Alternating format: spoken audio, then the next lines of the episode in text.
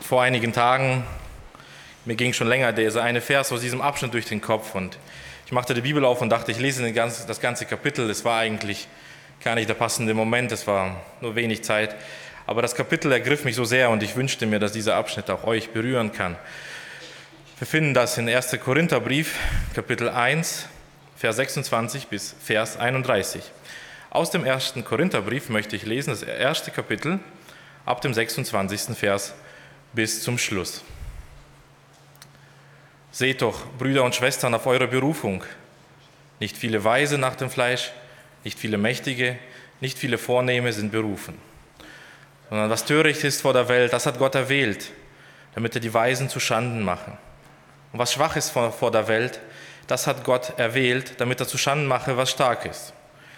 Und was gering ist und vor der Welt und was verachtet ist, das hat Gott erwählt, was nichts ist, damit er zunichte mache, was etwas ist, auf das sich kein Mensch vor Gott rühme.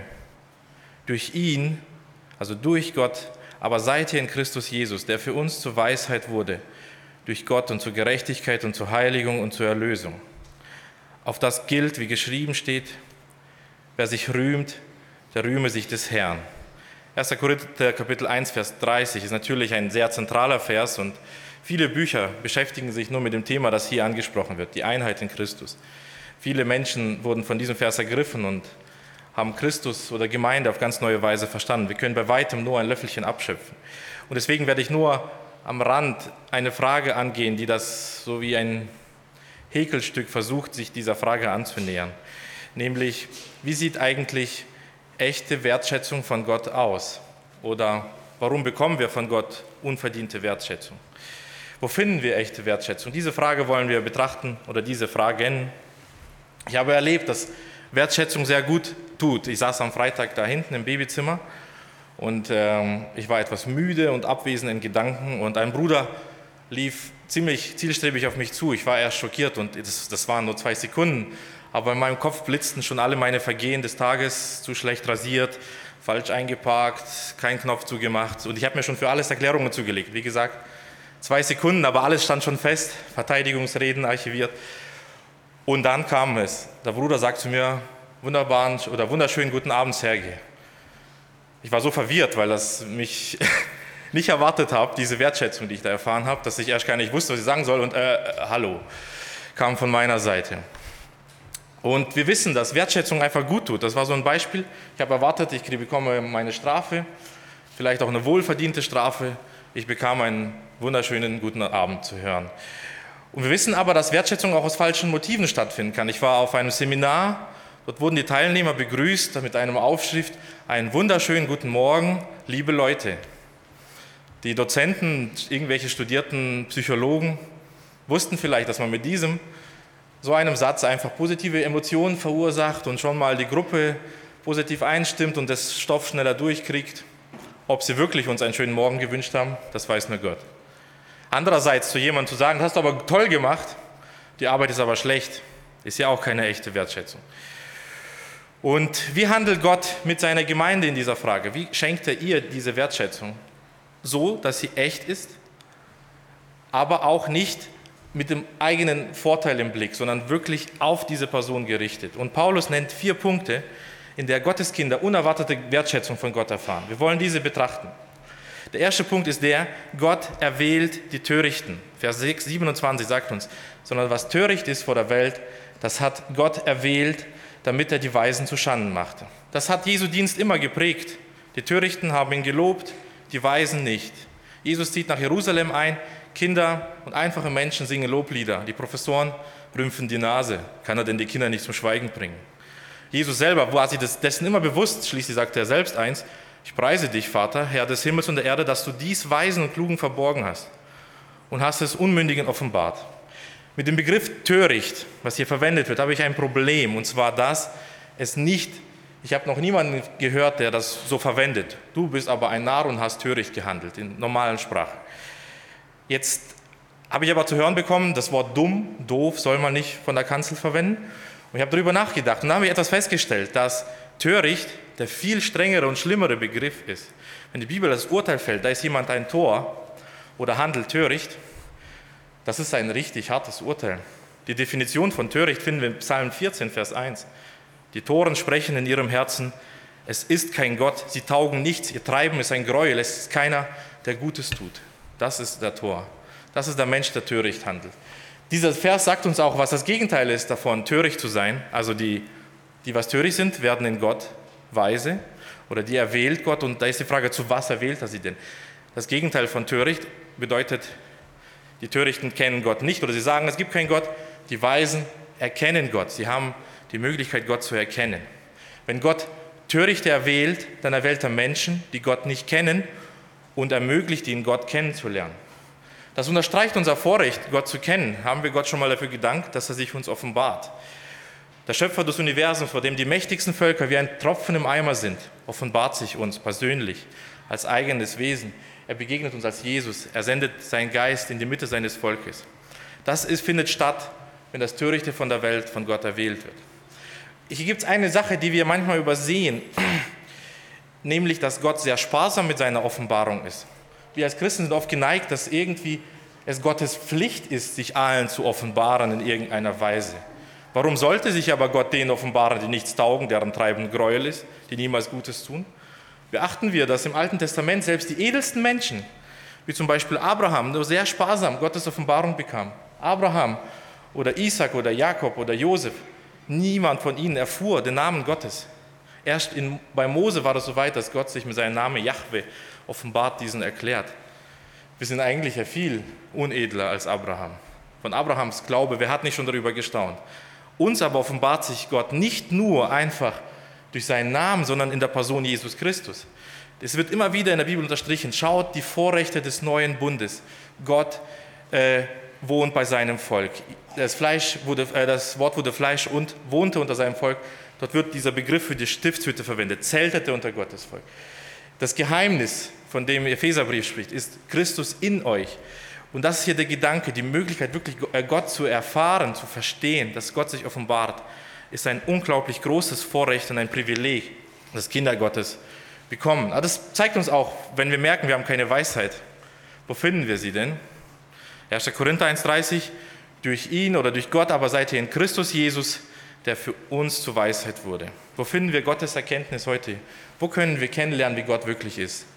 Müssen wir zu Jesus kommen. Da hilft uns keine Gelehrsamkeit, da hilft uns keine andere Religion oder Philosophie. Sie wird uns nicht zu dem Gott führen, wie er wirklich ist. Der Weg zu Gott führt nur durch Jesus Christus. Und darin sind die Törichten erwählt, die sich Gottes Gemeinde nennt. Aber der nächste Privileg, den die Gemeinde erfährt, lesen wir im gleichen Abschnitt. Gott erwählt die Schwachen. Das ist nämlich die Weisheit, die wir in Christus finden, dass nicht mehr unsere Leistung zählt. Betrachten wir, wie Vers 27 weitergeht. Was schwach ist vor der Welt, das hat Gott erwählt, damit er zu Schanden mache, was stark ist. Mit dem Begriff schwach ist in diesem Zusammenhang weniger körperliche Unfähigkeit gemeint, als wenn wir die Synonyme verwenden, wird das spürbar. Versuchen wir schwach anders zu beschreiben, unfähig, hilflos, kraftlos. Es ist immer eine moralische Sache dabei, also unfähig zum Beispiel von einer bestimmten Sucht zu lassen, unfähig sich selbst zu kontrollieren, zu wenig Kraft, die Sünde zu beherrschen. Also es ist eine sehr moralische Note, die in diesem Begriff mitherrscht. Und die Schwächsten sucht sich Gott aus. Man stelle sich einen Teamkapitän vor, der seine Fußballmannschaft zusammensucht und dann sucht er sich die unfähigsten Mannschaft. Also das wäre eine Mannschaft, da wäre ich auf jeden Fall dabei. Vielleicht noch Bruder Felde und von den anderen, die sind, meisten dürften deutlich besser sein. Alle sind entsetzt. Wie kann man sich so eine Mannschaft wählen? Man nimmt doch nicht diese Spieler. Entschuldigung, Bruder Felde, vielleicht sind sie viel besser im Fußball, als ich weiß. Auf jeden Fall. Und was passiert dann? Diese Mannschaft eilt von Sieg zu Sieg. Und am Schluss ist diese Mannschaft Weltmeister. Genau das findet statt, wenn Gott, was macht er? Die Schwachen von der Welt erwählt, damit er zu Schanden mache, was stark ist. Und dieses Bild zieht sich auch immer wieder durch die Bibel. Gott nimmt unbrauchbares Material, baut daraus was? Seinen Tempel. Sehende bleiben blind, Blinde werden sehen gemacht, Gesunde werden stehen gelassen. Jesus geht direkt zu den Pharisäern, äh, Entschuldigung, ja eben, nicht zu den Pharisäern. Jesus geht direkt zu den Zöllnern und Huren. Gott rettet, was lehrt uns das? Wenn es heißt, was schwach ist vor der Welt, das hat Gott erwählt. Das bedeutet, Gott rettet auf eine Weise, die wir nicht erwarten. Es ist nicht ein Muster, das von unser Denken passt. Und Was, was, was, ist, was bedeutet das persönlich? Dass wenn wir, ich weiß nicht, wie es euch geht, aber ich lande ständig in dieses Muster in meinem Denken, Gott irgendwie einen Grund zu geben, dass er mich lieben soll. Selbst meine Buße ist oft so, dass ich gar nicht mein Versagen einstehe und meine Bankrotterklärung, sondern eigentlich sage, Gott, ab morgen versuche ich es härter. Und das ist eine Haltung von, kann alleine, ich kriege das hin. Gott, gib mir noch eine Chance.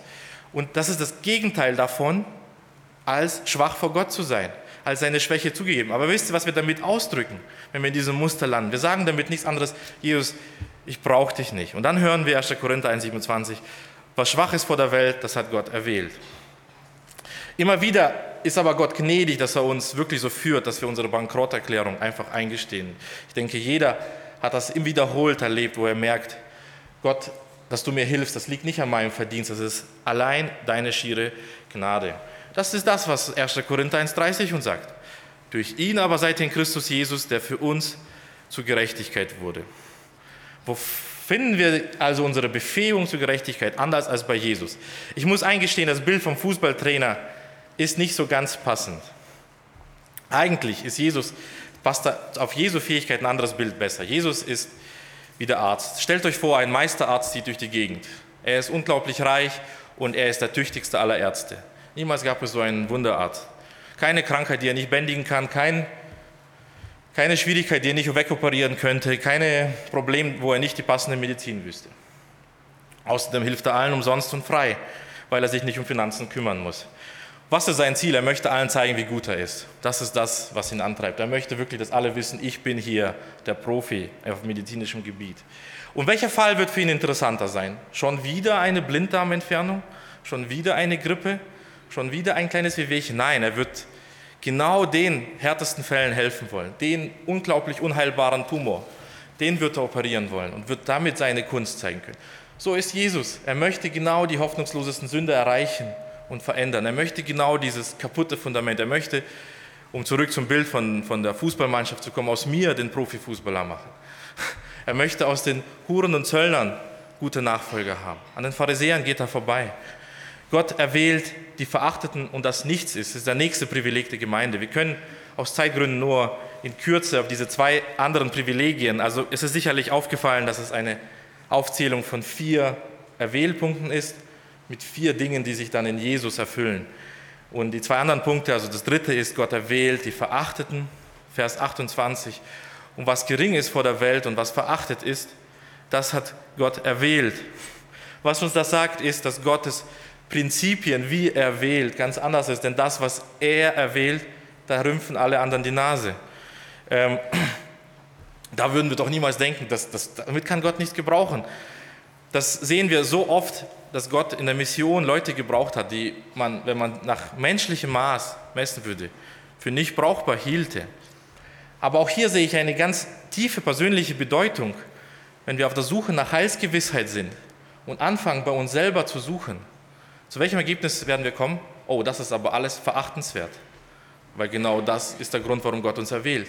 Wir werden in uns selber nie das Fundament für Heil finden. Ich habe ein wunderschönes Zitat gefunden von Calvin, der sagte, woraus ich erkenne, dass ich auserwählt bin?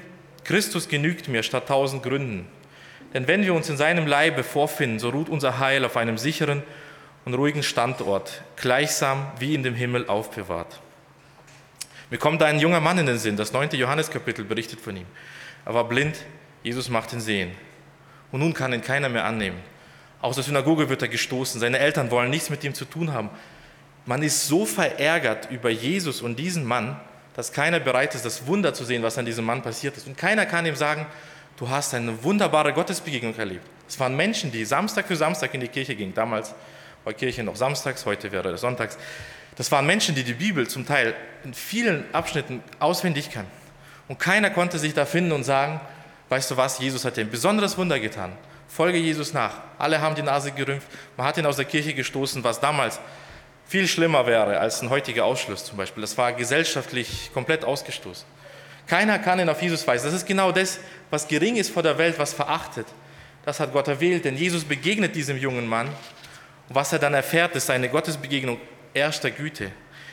In, in, also in, auf den Knien vor Jesus findet er die Gewissheit, dass er wirklich Jesus begegnet ist, nicht in den Gesprächen davor.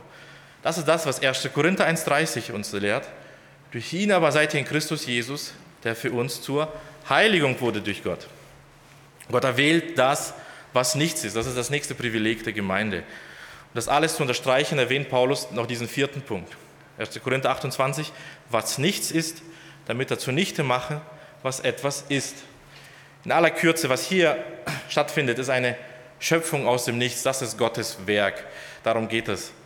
Nur Gott kann etwas aus dem Nichts machen. Das können Menschen nicht. Wir können nicht Materie herstellen. Das ist Gottes Privileg, aus nichts etwas zu machen. Paulus hat hier eine Neuschöpfung im Blick. Das ist natürlich das, was bei jedem Christen stattfindet. Das Alte ist vergangen, sie ist alles neu geworden. Es fallen viele Verse ein, die davon sprechen, dass Christen in Christus neu werden, neue Menschen, neue Kreaturen, neue Schöpfung, neu geboren. Mit welcher Absicht? Oder zu was führt das, wenn uns dieses Privileg, dieses vierfache Privileg, diese vierfache Wertschätzung begegnet? Das, was Paulus zweimal in unserem Abschnitt unterstreicht. Wenn wir auf uns selber blicken, finden wir keinen Grund, uns zu rühmen. Aber wenn wir Gründe zum Rühmen suchen, dann finden wir so viele Gründe, Gott zu rühmen. 1. Korinther 1, 31, wer sich rühmt, der rühme sich des Herrn. Hier zitiert Paulus einen Text aus Jeremia, der sagt, nicht der Starke sollte sich seiner Stärke rühmen nicht der Weise seiner Weisheit, sondern wer sich rühmen will, der rühme sich dessen, dass er mich kennt und dass er weiß, dass ich gnädig, barmherzig und geduldig bin. Und das ist diese Wertschätzung, die wir bei Gott erfahren, seine Offenbarung, aber nicht eine blanke Offenbarung, sondern eine Offenbarung, die uns immer wieder zu Christus zieht und uns unglaublich reich macht. Und das stellt uns vor die Frage, was wäre, wenn der Bruder am Freitag wirklich das gesagt hätte, was ich befürchtet habe? Wäre ich dann unglücklich? Hätte ich wirklich Gründe, unglücklich zu sein? Das stellt uns vor diese Frage, wieso suchen wir eigentlich unsere Wertschätzung woanders als bei Jesus? Wieso sind wir so oft unglücklich, wenn uns mal ein Hallo verwehrt wird oder irgendetwas nicht so gut läuft oder einfach irgendwo Komplikationen stehen, Misserfolg, wenn die Kinder nicht so handeln, wie wir uns das wünschen. Es gibt so viele Ebenen und wir sind totunglücklich. Haben wir wirklich vergessen, welchen Reichtum wir in Christus haben? Was wir heute angehört haben, war eigentlich eine Definition von Erwählung. Es ist unverdiente Wertschätzung von Gott. Wertschätzung, aber jeder weiß, welchen Begriff ich wirklich verwenden möchte. Der Begriff ist Gnade. Gnade ist einfach immer das Gegenteil von Verdienst. Und was der Abschnitt sagt ist, wenn selbst Weise, Starke, Edle und Mächtige keine Chance hätten, bei Gott zu bestehen, warum versuchen wir es als törichte, schwache und unedle Nichte? Diese unverdiente Wertschätzung ist Erwählung, erwählt zur Weisheit, obwohl man töricht ist, erwählt zur Gerechtigkeit, obwohl man unfähig zur Gerechtigkeit ist, erwählt zur Heiligkeit, obwohl man wertlos und verachtet ist, erwählt zu einer ewigen Erlösung, obwohl man selber nichts ist. Zum Abschluss, das, erinnert mich, das alles erinnert mich an einen Text, den wir in 5. Mose Kapitel 7 finden. Dort versucht Gott Gründe zu finden, warum er sein Volk liebt. Und er findet einfach keine. Er sagt, ich habe euch nicht erwählt, weil ihr das größte aller Völker seid. In Wirklichkeit seid ihr das kleinste oder weil ihr besonders tüchtig seid oder weil ihr besonders starke Kampfeslust habt. Keinen Grund kann Gott finden, warum er sein Volk liebt. Und nachdem er so verschiedene, Gott verschiedene Dinge auflistet, was nicht sein kann, sagt, gibt Gott an und sagt, es gibt eigentlich nur einen Grund, warum ich euch angenommen habe. 1. Mose, äh, Entschuldigung, 5. Mose 7, 7, Vers 8. Nicht hat euch der Herr angenommen und euch erwählt, weil ihr größer werdet als alle Völker, denn du bist das Kleinste unter allen Völkern, sondern weil er euch geliebt hat. Die Wertschätzung, die wir von Gott bekommen, diese Gnade zu allen Seiten, auf alle Dimensionen, die, die Zahl 4, die in diesem Abschnitt vorkommt, deutet eigentlich auf alle Dimensionen hin oder einfach umfassen. Man könnte da noch viel mehr darüber sprechen. Aber es geht hier einfach darum, wenn Gott dich liebt, dann ist der einzige Grund dafür, dass er dich liebt. Nichts, was du selbst dazu beibringst. Und wenn wir aber diese Wertschätzung gering achten und darüber bekümmert sind, die Wertschätzung, die wir so verpassen, wie, wie, verkehrt wir dann eigentlich handeln, das beschäftigt mich auch. Wie oft sind wir wie so ein bisschen wie ein Millionär, der um das Geld einer Pfandflasche bangt. Wir haben einen unergründbaren Reichtum in Christus. Wie wenig sollten uns da Hindernisse und Widerstände des Lebens bekümmern? Das wollen wir mitnehmen ins Gebet. Amen.